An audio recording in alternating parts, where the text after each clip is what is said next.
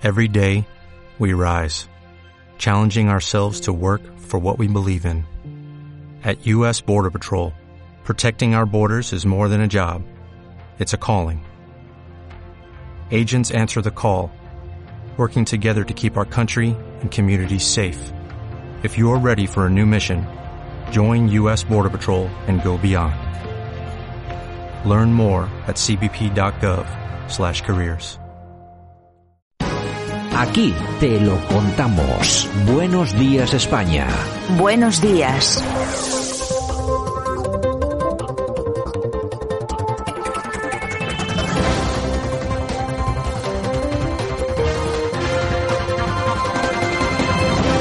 Bueno, pues hoy es día 21 de enero 2022 y aquí estamos como siempre en la portada, espacio que dedicamos eh, dentro de estos 60 minutos de Buenos Días España a analizar la actualidad pues bueno, la más cercana, pero también la más lejana, porque aquí hacemos, lo hacemos de todo. Y siempre lo hacemos con nuestro buen amigo y compañero, el profesor Sergio Fernández Riquelme. Don Sergio, ¿qué tal? Buenos días. Muy buenos días, Santiago. Bueno, ¿qué tal todo? Ya, bueno, fin de semana, o sea que ya la cosa se va poniendo un poco mejor, ¿no? Sí, pero el frío que hace es muy duro para la gente del sur. Bueno, pues ya te digo, hombre, más frío tiene que hacer en Ucrania, que eso es lo que van, no sé, vamos a ver si, vamos a ver si hay guerra o no. Bueno, en principio, eh, lo que sí hemos hecho nosotros como país, me refiero, nos lo cuenta ahora mismo la ministra. Dentro de tres o cuatro días saldrá una, una fragata, la Blas de Lezo, y España lleva participando siempre en, todos los despliegues que organiza la, OTAN. En este caso concreto se ha adelantado eh, lo relativo a la salida de los eh, buques, del cazaminas y de la fragata, dentro de eh, lo que ha acordado la OTAN.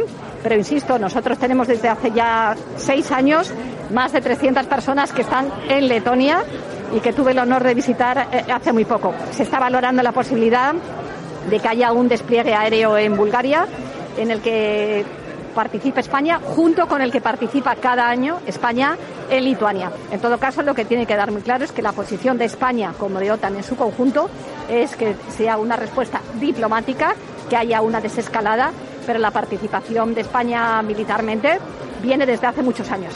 Bueno, ¿cómo, ¿cómo se están poniendo los socialistas con esto de Ucrania y Rusia? Yo no sé, eh, tú eres experto, sobre todo en el tema ruso, Sergio, pero a mí me da la sensación de que estos tipos que nos gobiernan, e incluso en Estados Unidos, no tienen muy claro lo que es Rusia, ¿no?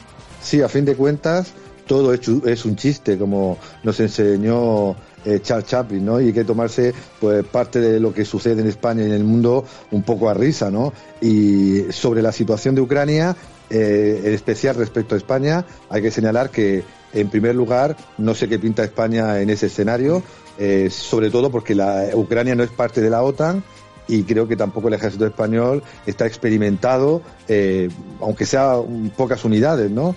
Eh, para hacer nada frente a una maquinaria militar eh, tan poderosa y tan directa como, como la rusa, ¿no? Y en segundo lugar, creo que hay que tomarse un poco también a broma este asunto eh, y esperemos que no sea nada grave, pero yo creo que no. Entre un mundo euroatlántico que no sabe pues que Rusia tiene un plan y un eje eurasiático entre Rusia, Bielorrusia y otros países que sabe perfectamente lo que quiere, ¿no? Yo creo que no hay un escenario prebélico, por mucho que la propaganda de unos y otros pues eh, lo anuncie, creo que es más pues una lucha de posiciones, de prestigio, de amenazas y creo que España pues no pinta absolutamente nada en este escenario. Bueno, yo no sé, tú, tú que controlas y sabes bastante más del tema que yo, a mí me te comentaba, parece que aquí eh, no son realistas con lo que es Rusia. A mí me parece que Rusia tiene un ejército súper potente, súper preparado, tiene una capacidad de la que nadie nos ha hablado, nadie nos ha dicho nada, pero sí que hay informes incluso de que Rusia sería capaz en 72 horas de hacerse con un tercio de Europa, es decir, que tiene un ejército muy potente, por no hablar de armas balísticas, etcétera, etcétera. Vamos a ver, Sergio, eh, a nivel a nivel político y militar, ¿le trae a cuenta a la OTAN meterse, a la OTAN meterse con Rusia a cuenta de Ucrania? Es decir, ¿nos puede salir caro el tema? Es que técnicamente sería declarar la Tercera Guerra Mundial. Vamos a ser claros, ¿no? Eh, si la OTAN decidiera intervenir en Ucrania ante una supuesta, pero yo creo que imposible invasión de Rusia del país ucraniano, sería la Tercera Guerra Mundial con unas consecuencias pues desastrosas no solo para la región sino para todo el mundo. Por tanto, creo que es una escalada ficticia por parte de una OTAN que estaba muerta antes de la llegada de Biden y de repente ahora quiere defender eh, pues todo ese territorio eh, bajo su influencia y sobre todo presionar a Rusia en escenarios como Bielorrusia, eh, Kazajistán, como hemos visto en los últimos meses, y también, pues obviamente, Ucrania, ¿no?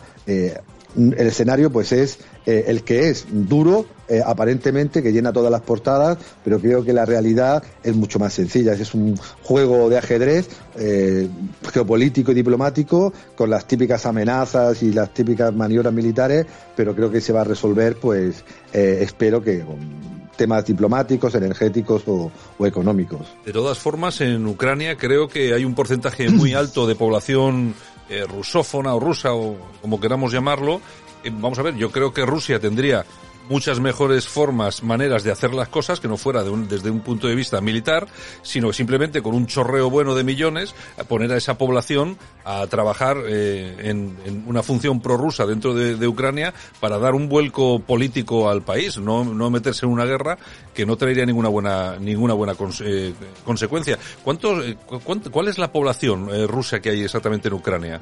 Pues se ha calculado que entre un 30 y un 40% de la población de Ucrania, incluyendo las eh, dos regiones secesionistas, Donetsk y Lugansk y Crimea, pues hablan ruso o tienen vinculaciones étnicas o culturales con Rusia, ¿no?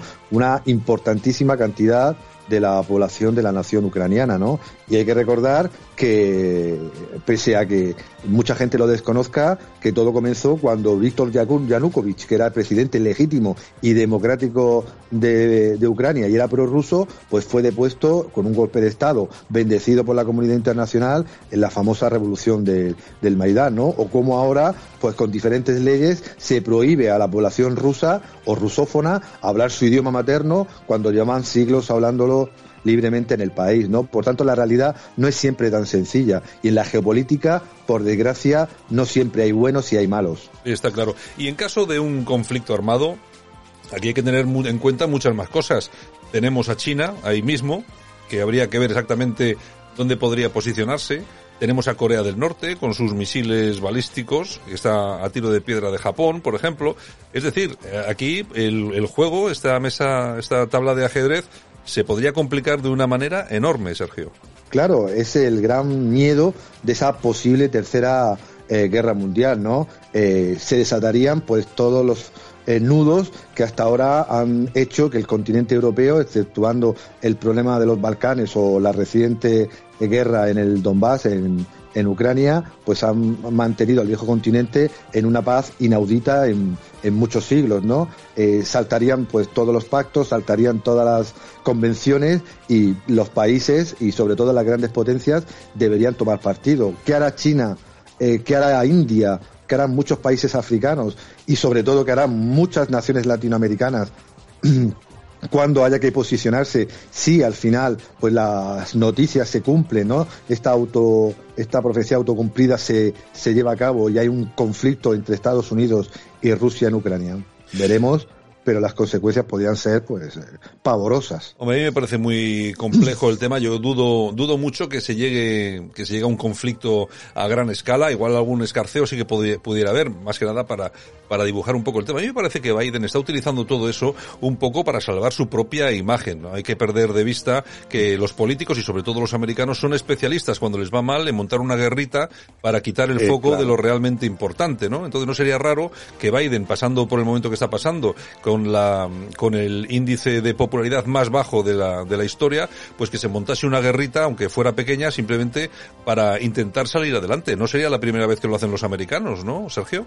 Desde la guerra de Cuba, los españoles lo sabemos perfectamente, ¿no? Cómo perdimos Cuba por una propaganda masiva que puso pues al mundo en contra de nuestra provincia española, que recordemos, Cuba era una provincia española y la perdimos a través de una guerra iniciada financiada, promocionada por Estados Unidos, que en ese momento era potencia emergente, pero a lo largo de todo el siglo XX y principios del XXI estamos viendo cómo Estados Unidos eh, defendiendo mejor o peor sus intereses internacionales, pues ha promocionado, ayudado, financiado, pues golpes de Estado, eh, revoluciones de colores, primaveras árabes, eh, y claro, al final, pues como he dicho antes, en estos conflictos, aunque nos guste más un país o nos guste más otro, no hay buenos ni hay malos. Hay intereses enfrentados que a veces se resuelven pues por la fuerza de las armas o como esperamos en este caso, se resuelva pues de manera diplomática y,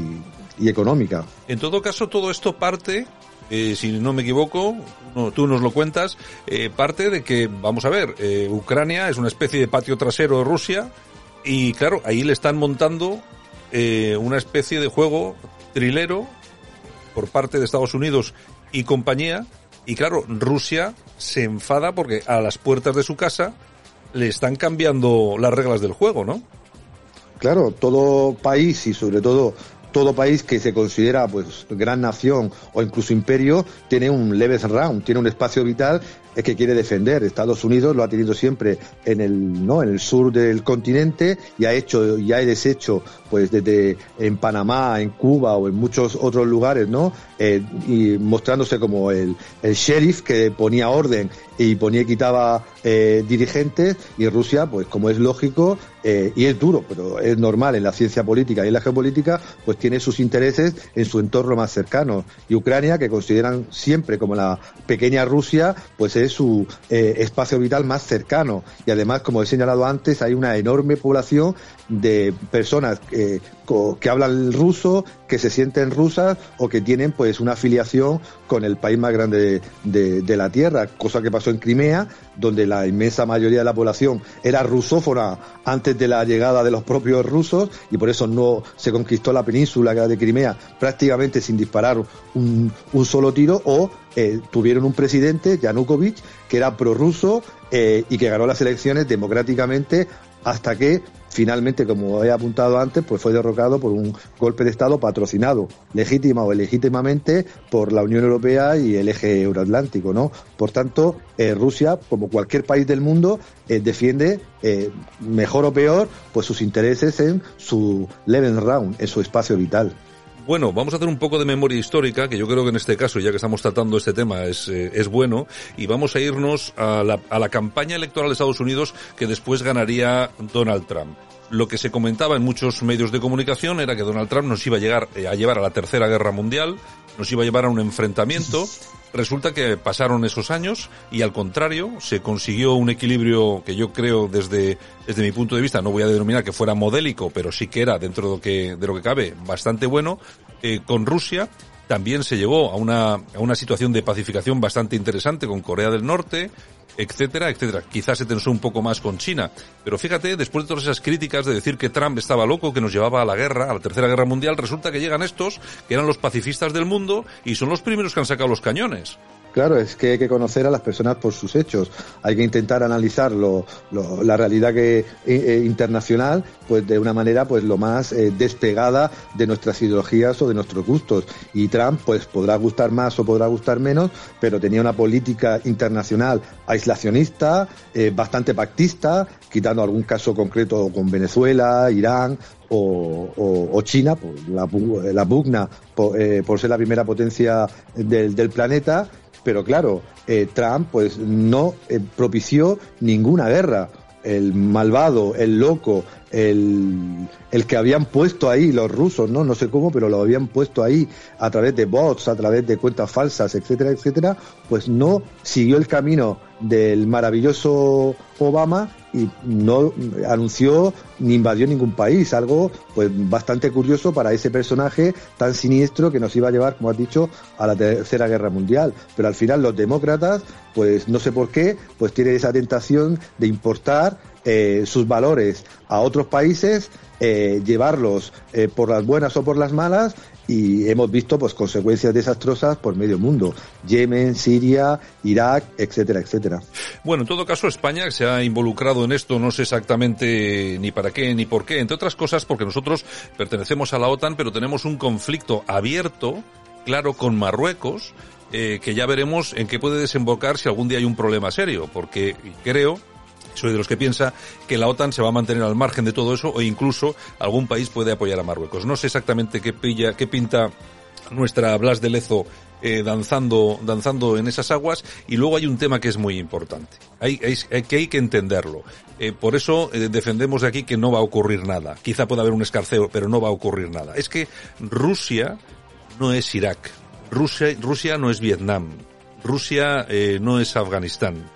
Si cabreas de verdad a Rusia, las consecuencias son inmediatas y desastrosas. Hay que tener en cuenta una cosa, hasta ahora se habla de potencias que, bueno, tienen sus misiles y tal. Vamos a ver, Rusia tiene capacidad para poner misiles en ciudades norteamericanas, Sergio. Es que meterse en este, en este tema sería una, una cuestión tan grave que, vamos, me parece mentira que incluso se esté hablando sobre esto.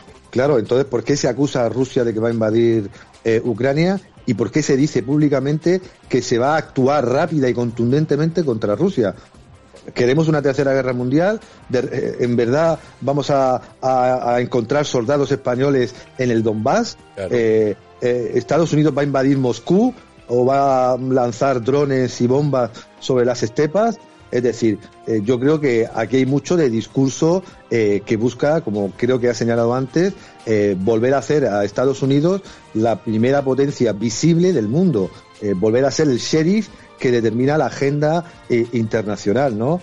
Y creo que Biden y Blinken, eh, porque son los que están tomando las decisiones y están anunciando las medidas. La Unión Europea va como vasallo que no eh, pinta nada, pero que sí, pues eh, pide, no sé por qué, no creo que Rusia vaya a invadir Polonia, ni los países bálticos, ni que vaya a llegar a Berlín.